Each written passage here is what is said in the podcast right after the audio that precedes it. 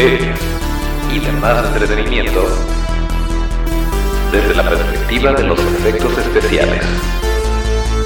Toro FX Studio, el podcast.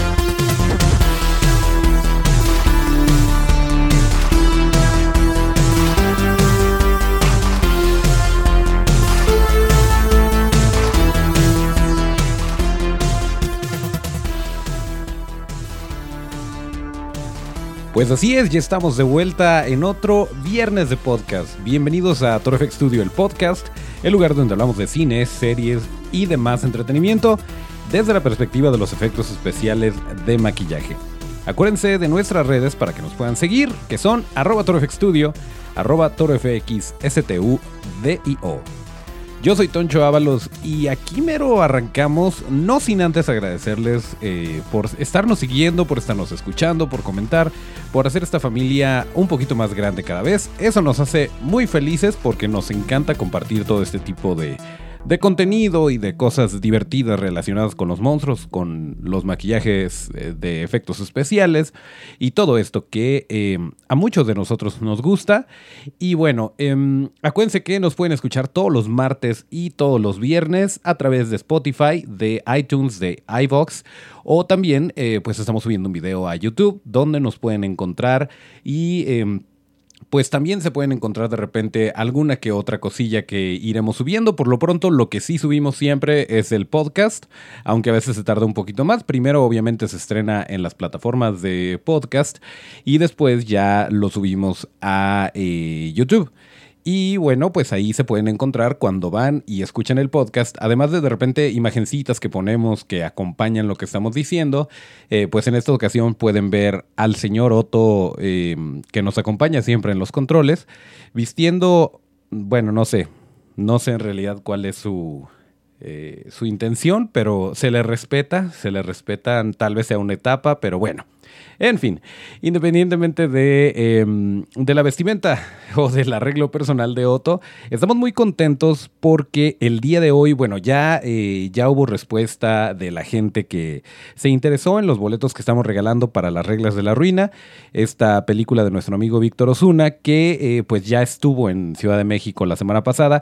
El día de hoy va a estar, para los que están en Guadalajara, todavía alcanzan a ir a Cinemex Sania donde eh, se va a presentar a las ocho y media de la noche y el día de mañana va a estar en Cinemex Cordilleras a las 6 de la tarde. Y ahí vamos a estar nosotros y ahí vamos a regalar boletos. De hecho, ya, ya hay ganadores. Muchas felicidades a quienes ganaron. Entonces, eh, pues por allá nos vemos y ojalá se llene la, sana, la sala y ojalá nos comenten qué es lo que les pareció esta película del señor Víctor Osuna. A nosotros nos emociona mucho que se estén haciendo cosas así. Y bueno, pues no queda más que agradecerles por, por el apoyo y porque hayan disfrutado de este. Em, pues de esta entrevista que tuvimos y de esta dinámica y todo esto. Y pues sigan pendientes porque va a haber más cosillas interesantes por ahí que les vamos a estar compartiendo, que vamos a estar eh, mostrando tanto de nuestro trabajo como de eh, dinámicas que tengamos o eh, pues contenido interesante para, para ustedes amigos FXeros. Y pues bueno, creo que ya es momento de entrar directamente a las notas, a la información que tenemos para el día de hoy, que eh, pues se va a poner algo polémico, eh, presiento yo. Pero mientras le tomo un poquito mi café, vamos nuevamente a la cortinilla.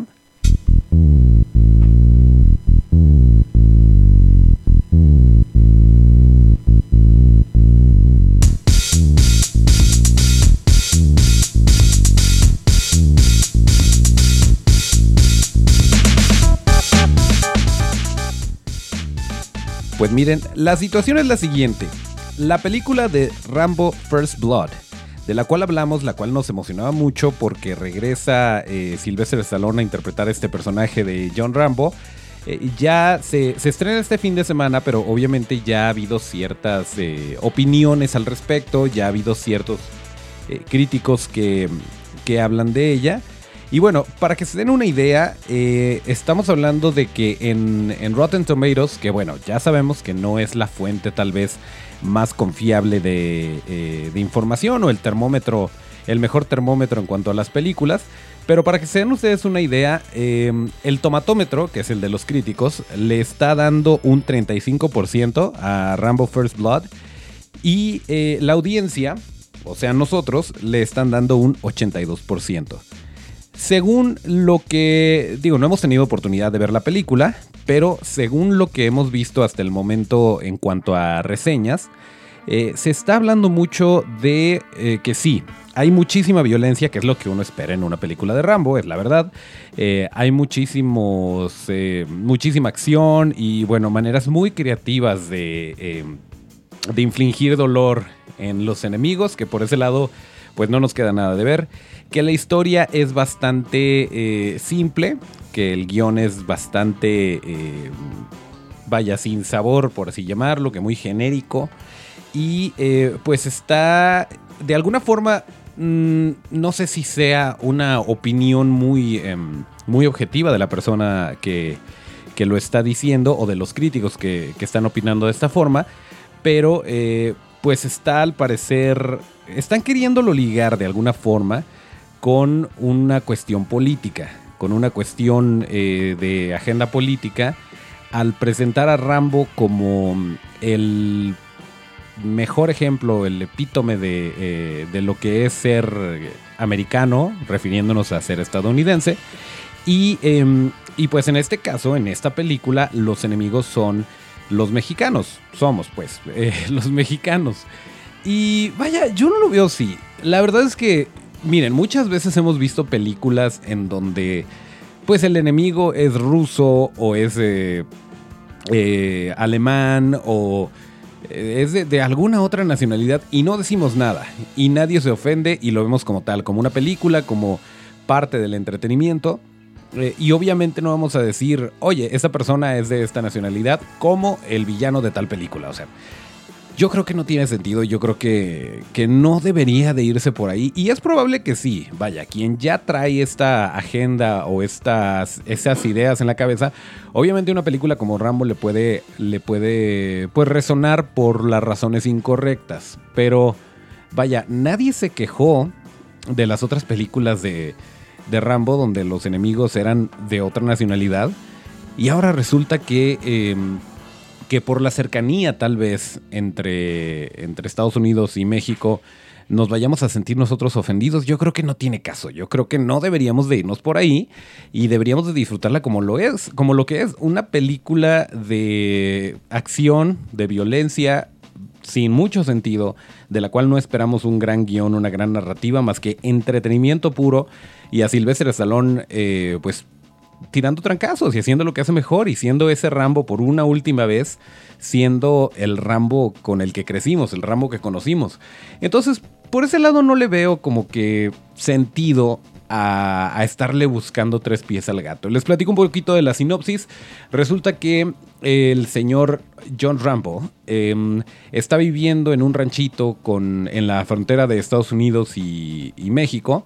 Eh, y bueno, pues se dedica a sus caballos y a hacer de repente un túnel que en algún momento funciona para la trama, según lo que he leído. y, y, pues no, no hace gran cosa. Y de repente, eh, pues su sobrina, a la que la quiere como si fuera una hija, que es como que su figura paterna, porque a ella eh, pues la abandonó su papá y bueno, pasaron cosas y se fue a México. de repente le da por buscar a su papá y le dice John Rambo que no lo haga, le dice que, eh, que su papá no es la persona más eh, legal o la persona más, eh, vaya, honesta o buena del mundo, que no debería de hacer eso y que la amiga que le está ayudando tampoco es de fiar. Y bueno, pues total que la chamaca no le hace caso y se va y se va a México y bueno, pues ya se imaginarán, pasan todo tipo de cosas relacionadas con un cartel de drogas y con eh, infinidad de situaciones que, que, hacen que Rambo se convierta en Liam Neeson y vaya a México y los mate a todos, ¿no? Para querer salvar a su sobrina. De eso se trata la película a grandes rasgos. ¿Tiene algo de malo? No, no yo, la verdad no le veo nada de malo en lo absoluto. Yo creo que es totalmente entendible que, eh, que pasen este tipo de cosas. Es totalmente entendible que si eh, el guion lo requiere, pues sí, los malos somos los mexicanos y punto. Además, eh, vaya, creo que nosotros mismos nos ponemos como villanos. ¿Cuántas películas no hay de, de narcotraficantes y de, eh, pues donde los malos somos nosotros mismos? Y vaya, no lo veo así como que una, una situación que nos afecte directamente como mexicanos. Yo creo que se tiene que ver como, como algo de entretenimiento, como lo que es. Y bueno, pues a final de cuentas eh, nosotros tendremos la última palabra como, como audiencia, como consumidores. Pero para que se den una idea, esta película que dirige Adrian, eh, Adrian Grunberg es, eh, es coescrita por Sylvester Stallone, que también por ahí em, tengo entendido que estuvo involucrado en la edición de la película. Y tiene actuaciones, para que se den una idea, eh, sale Paz Vega, sale eh, Yvette Monreal, sale nuestro amigo Joaquín Cosío, nuevamente Joaquín Cosío rompiéndole en Hollywood, y sale Oscar Jaenada, a quien recordaremos por ser eh, Luisito Rey, por ser el papá de Luis Miguel en la serie de Luis Miguel la serie, porque no se hagan todo, la vimos. Y bueno, también fue Cantinflas y es un gran actor Oscar Jaenada. Y sale también en esta película de Rambo Last Blood que se estrena este fin de semana. Pero miren, vamos a tener tiempo para ver Rambo porque va a estar muchas eh, semanas en cartelera.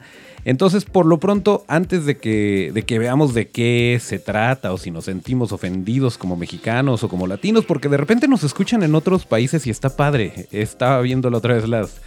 Eh, las estadísticas del podcast. Y por ahí tenemos gente de Colombia, creo que nos escucha. Eh, qué padre, saluden, eh, manden mensajito o algo, que nos da mucho gusto que, que esté creciendo esta familia. Y bueno, también nos gustaría saber qué opinan las demás personas acerca de esta, esta situación. Yo no le veo nada de malo, vaya, si yo fuera ruso diría, ah, sí, eh, yo soy villano y me, me daría gusto, no sé. No creo que, no creo que vaya por ahí, digo. Tiene que haber un villano y el villano tiene que tener una nacionalidad y no por eso eh, nos deberíamos de sentir ofendidos. Pero bueno, Rambo Last Blood este fin de semana, después de ver las reglas de la ruina, vayan y vean Rambo Last Blood y la seguimos platicando. Y tenemos otras, em, otras noticias que, bueno, todavía no aterriza, pero ya está tomando un poquito más de forma. Y estoy hablando de Masacre en Texas o The Texas Chainsaw Massacre. Resulta que la última persona confirmada en estar involucrada en esto es el señor Fede Álvarez, a quien recordamos por haber hecho una muy buena reinterpretación de Evil Dead. Obviamente nada cómica, a mucha gente le molestó eso de que no fuera tan cómico o tan... pues que no estuviera eh, Bruce Campbell y que no tuviera todas estas cosas eh, que hicieron un clásico de culto la película de Sam Raimi pero eh, creo que como película funciona muy bien y que Fede Álvarez tiene un toque muy especial y muy agradable para, mm, para dirigir y para hacer terror y todo esto. Pues resulta que eh, después de la precuela que hubo en 2017, eh, si se acuerdan, esta fue a cargo de Lionsgate. los derechos de, de, esta película vuelven al creador original, a Kim Henkel, quien escribió y produjo la película original en 1974. Y entonces ahora resulta que em, está involucrado Fede Álvarez como em, productor para, para, una nueva entrega de Evil Dead. Y eh, él mismo pues está buscando un director, está buscando quien se haga cargo de las cosas que él no va a hacer, él solamente la va a estar produciendo. Y pues esto nos da mucho gusto porque Fede Álvarez debe de conocer a gente muy talentosa, a gente muy buena y hasta el momento pues la lleva muy bien. Incluso para que se den una idea de en qué está trabajando el señor Fede Álvarez, eh, está rumorado, anunciado, vaya. Cuando están las películas en, esta, en este estatus, quiere decir que no sabemos cuándo vayan a entrar a producción, no sabemos siquiera si de repente con una firma, con un plumazo, se va y ya no se hace. Pero, de todas formas, emociona que se haya anunciado la película de Labyrinth. ¿Se acuerdan de esta película? Eh, pues muy del estilo de, del Cristal Encantado, del cual ya hablamos. Eh, también con las criaturas a cargo de, eh, de Jim Henson. pues esta película de Labyrinth, al parecer, se planea. Se planea que se vuelva a realizar. Y que Fede Álvarez estará involucrado como director.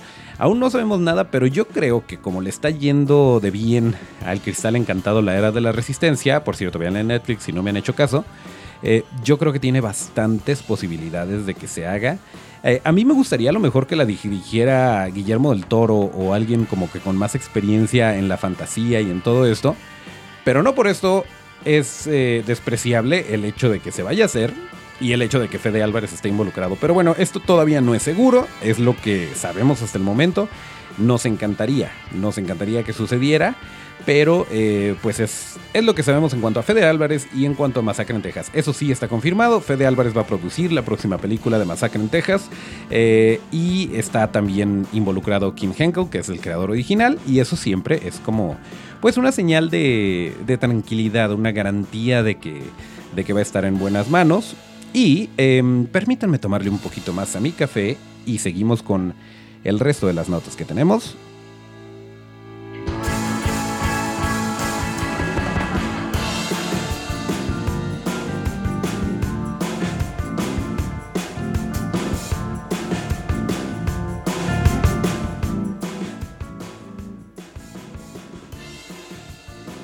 Ok, pues parece que no, no ha fallado hasta el momento este rollo de las cortinillas y todo esto.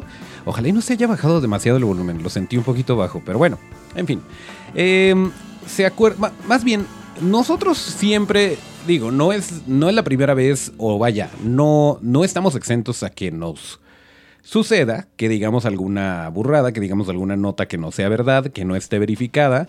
Eh, tratamos de anunciar, como lo hicimos ahorita con Labyrinth, cuando se trata de un rumor, cuando se trata de algo que todavía no está confirmado, pero, pero, eh, pues nos da gusto en esta ocasión.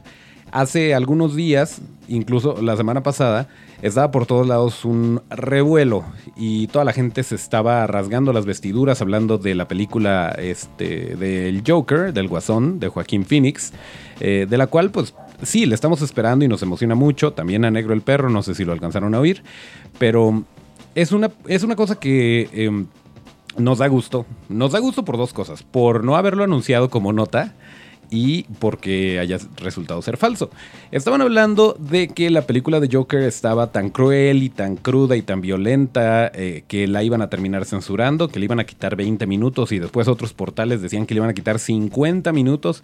Y bueno, total que nos iba a llegar a México y América Latina con una película como de 15 minutos, ¿no?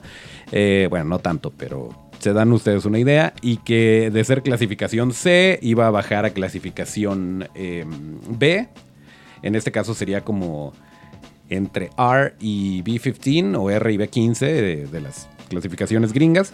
Eh, pues resulta que no, ya confirmó Warner que eh, la película va a llegar tal cual, va a llegar sin censura, va a llegar como debe de ser, eh, y va a ser clasificación C y etcétera, etcétera.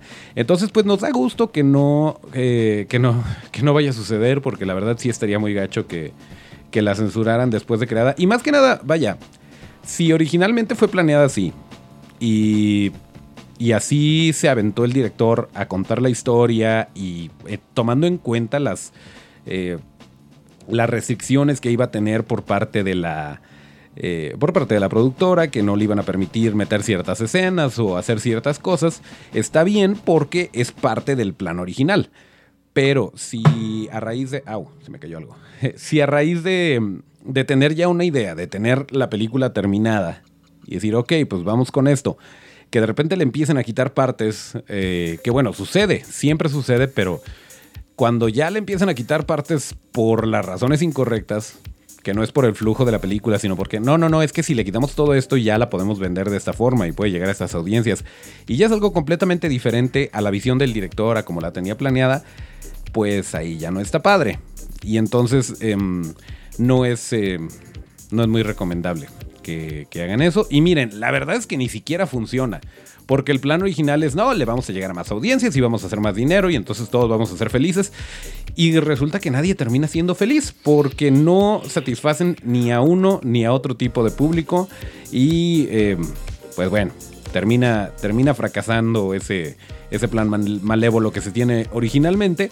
Y bueno, pues en el caso del Joker afortunadamente no va a pasar, es una de las películas que más esperamos este año, le está yendo súper bien, em, ya se está perfilando para romper una millonada de eh, récords y pues ya les habíamos dicho que Joaquín Phoenix em, le está yendo muy bien en cuanto a las críticas, en cuanto a su personaje, a cómo lo interpretó. Y esto también nos, eh, nos emociona mucho porque siempre un buen Joker va a ser, eh, va a ser bien recordado y, y pues eh, nada más. Mientras no sea Jared Leto. Perdón Jared Leto, nos caes muy bien, pero pues la verdad... Ay, pues qué te digo, qué te digo Jared. En fin, pues eso es lo que sabemos que se que se desbancó el rumor de, de, la película del Joker y esto pues nos hace felices. Por otro lado, em, nuevamente les recordamos, estamos todos los martes y los viernes en, eh, en Spotify, en iTunes, en Evox y, eh, y también en YouTube. Aunque pues también... Si de repente subimos a las 4 de la tarde el episodio en audio, pues a lo mejor en YouTube va a estar por aquello de las 8 de la noche, eh, puede variar.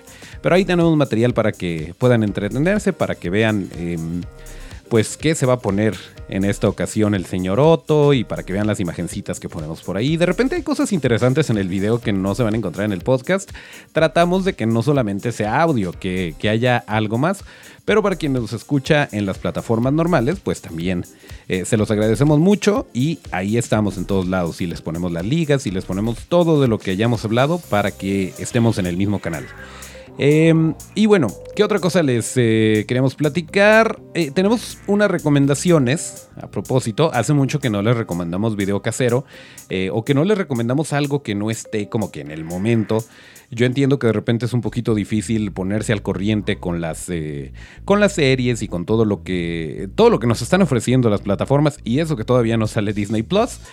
Así que, pues bueno, para los que tienen Prime Video, para esta plataforma de videos de Amazon Prime, les queremos recomendar. Em, nos, dimos cuenta que está ahí y pues yo creo que es una buena película para ver el, domingo en familia. Em, que es, em, eh, bueno, en, español se llama La Noche de los Muertos Vivientes, en inglés es Night of the Living Dead, esta película de 1968, dirigida por el señorón eh, George Romero que eh, pues prácticamente es el, eh, el, génesis de los zombies.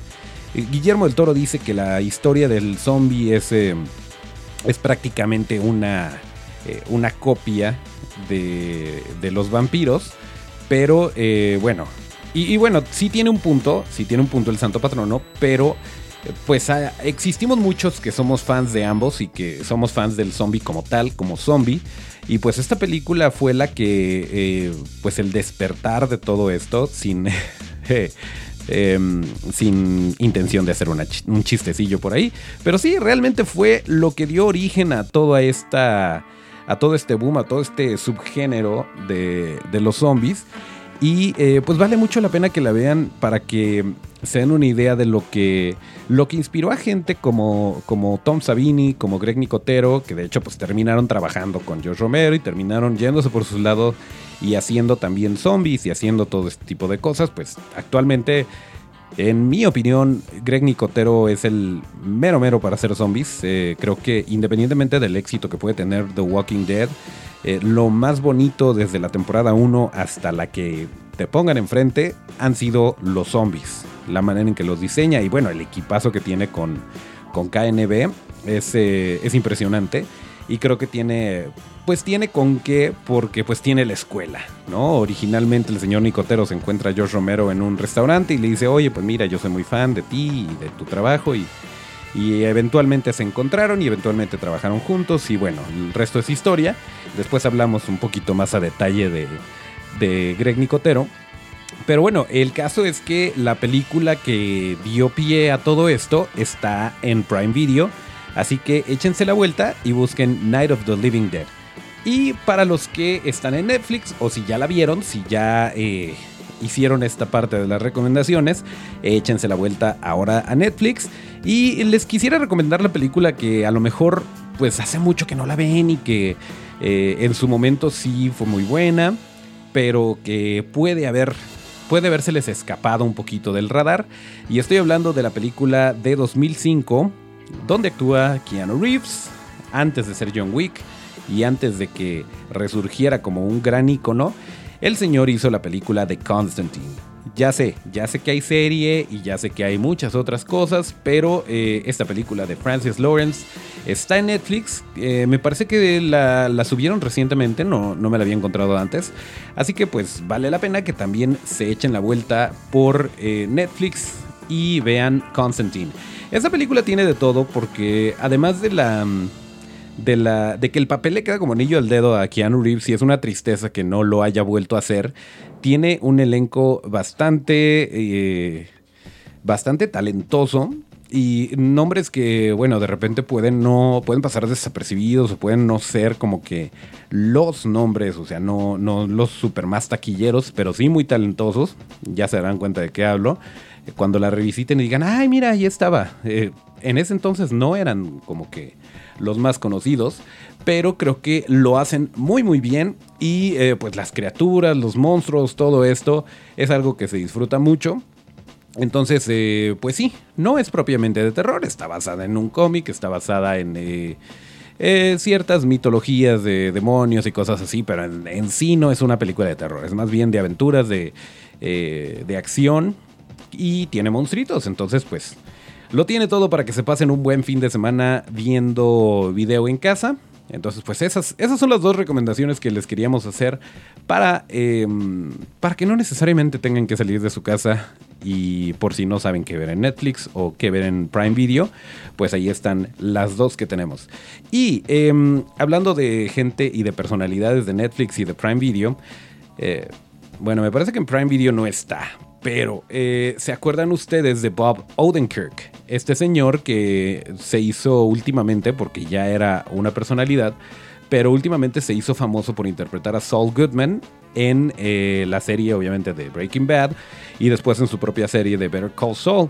Eh, pues resulta que em, Universal anunció una película con él que se va a llamar Nobody y eh, él va a ser el, actor principal. Esta película se estrena el 14 de agosto de 2020, o sea que ya prácticamente está terminada. Eh, Bob Odenkirk va a ser no solamente el actor principal, sino que va a ser productor de esta película. Y em, pues resulta que les explico un poquito la sinopsis que han dado a conocer hasta el momento, porque pues creo que nadie la ha visto más que los mismos productores, el editor ya la debe haber visto muchas veces, pero em, resulta que es un papá X, un papá por el que no das un peso y vaya, le queda bien el papel, hasta el momento vamos bien, eh, pero de repente se meten unos ladrones a su casa y suceden una serie de crímenes y esto despierta una especie de eh, ira dentro de él. Y ahí es cuando todo se vuelve loco porque al parecer él tiene un pasado oscuro o algo así y eso hace que como que se le prenda la chispa y que se ponga todo loco y es lo que sabemos hasta el momento. Es un thriller de acción, eh, suena como Taken más o menos, igual que Rambo Last Blood, suena también como como que Sylvester Stallone se convierte en Liam Neeson en algún momento. Pero en el caso de Bob Odenkirk, yo pienso que no solamente, vaya, si alguien ha visto Mr. Robot, eh, no, perdón, creo que Mr. Robot es la de, la de Rami Malek. Eh, ah, Mr. Show. Em, esta serie que tenía Bob Odenkirk con... Eh, con... Ay, Tobias Funk, que se me fue el nombre también. Pero bueno, busquen Mr. Show. Es una, eh, una de las series que, más éxito le dieron a Bob Odenkirk, en donde pues es realmente comedia. Y sí, él es un muy buen actor cómico, es muy bueno para, para sacar la risilla de repente. Eh, pero ya le vimos muchas facetas en eh, tanto en Breaking Bad como en Better Call Saul, en donde no solamente maneja la comedia, maneja el drama y maneja la, la ira y todos estos matices que bueno, no cualquier actor tiene. Yo pienso que, vaya, me da mucho gusto que no se estén casillando en la comedia, que no se estén casillando en este tipo de... Eh, pues de Papá X, que es como inicia en esta película, o de señor X, de señor medio fracasadón, sino que eh, pues le den la oportunidad de explorarse un poquito más. Que es un poquito lo que le pasó a Steve Carell, que bueno, en The Office sí, obviamente todo el mundo lo conoció como, como Michael Scott pero se ha ido como que moviendo, como que saliendo un poquito de, eh, de, su zona de confort y lo ha hecho muy bien y se le ha aplaudido mucho. Y em, pues eso es lo que demuestra que es un actor completo, ¿no? Y yo creo que si puedes hacer comedia, puedes hacer cualquier cosa, porque es muy difícil hacer comedia. Em, y hay muchos actores que son muy buenos, pero que no te pueden hacer comedia. Entonces, pues muy bien por el señor Odenkirk. Ya esperaremos en agosto de 2020 que se estrene esta película y la estaremos platicando por acá. La verdad es que la sinopsis suena muy bien y suena como algo que le queda como anillo al dedo. Ya veremos qué tal está la historia, ya veremos qué tal está la película. Y pues ya les estaremos dando por acá nuestra, nuestra opinión. Em, pero bueno, pues por lo pronto, eso es de lo que queríamos hablarles el día de hoy.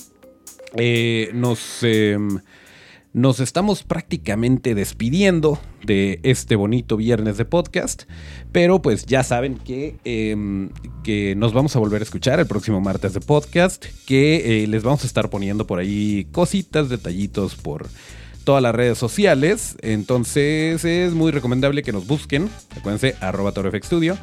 Eh, porque pues muy probablemente vayamos a estar subiendo historias de Instagram este, ahorita que estemos en, en la premiere de las reglas de la ruina y pues vamos a estar subiendo fotitos por ahí a Facebook. Ya saben que de repente le jugamos con las redes, entonces es importante que estén por todos lados, que, eh, vean qué tenemos en una red y qué tenemos en otra. Que nos sigan, que nos comenten, que nos nutren mucho sus comentarios. Y pues nuevamente muchísimas gracias por, por estarnos escuchando, por seguirnos, por participar en las dinámicas.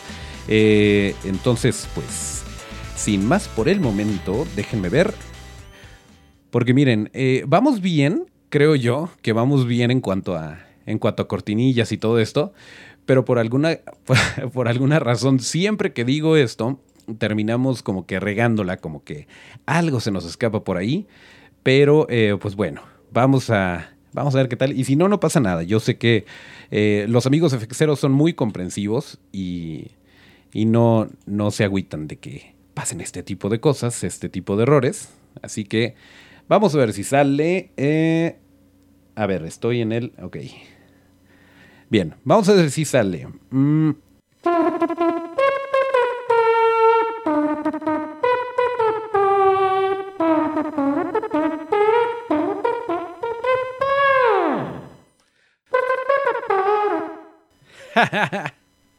ok, vamos a...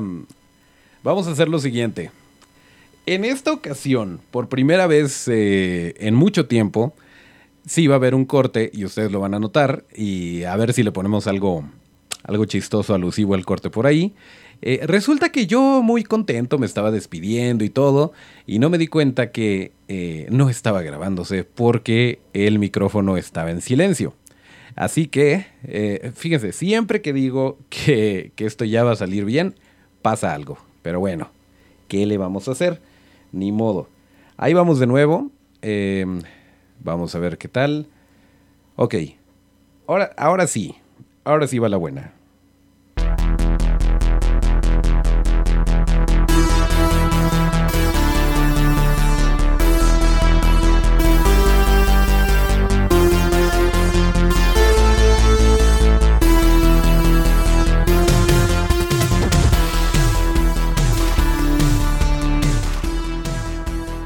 Ahora sí, aquí terminamos el episodio número 62 de Torofx Studio, el podcast. Acuérdense que para seguir la conversación hay que seguirnos en todas nuestras redes eh, como arroba torofxstudio, arroba torofxstudio. Yo soy Toncho Ábalos, mis redes son arroba Toncho Ábalos con T. Nos escuchamos el próximo martes de podcast y hasta el próximo llamado.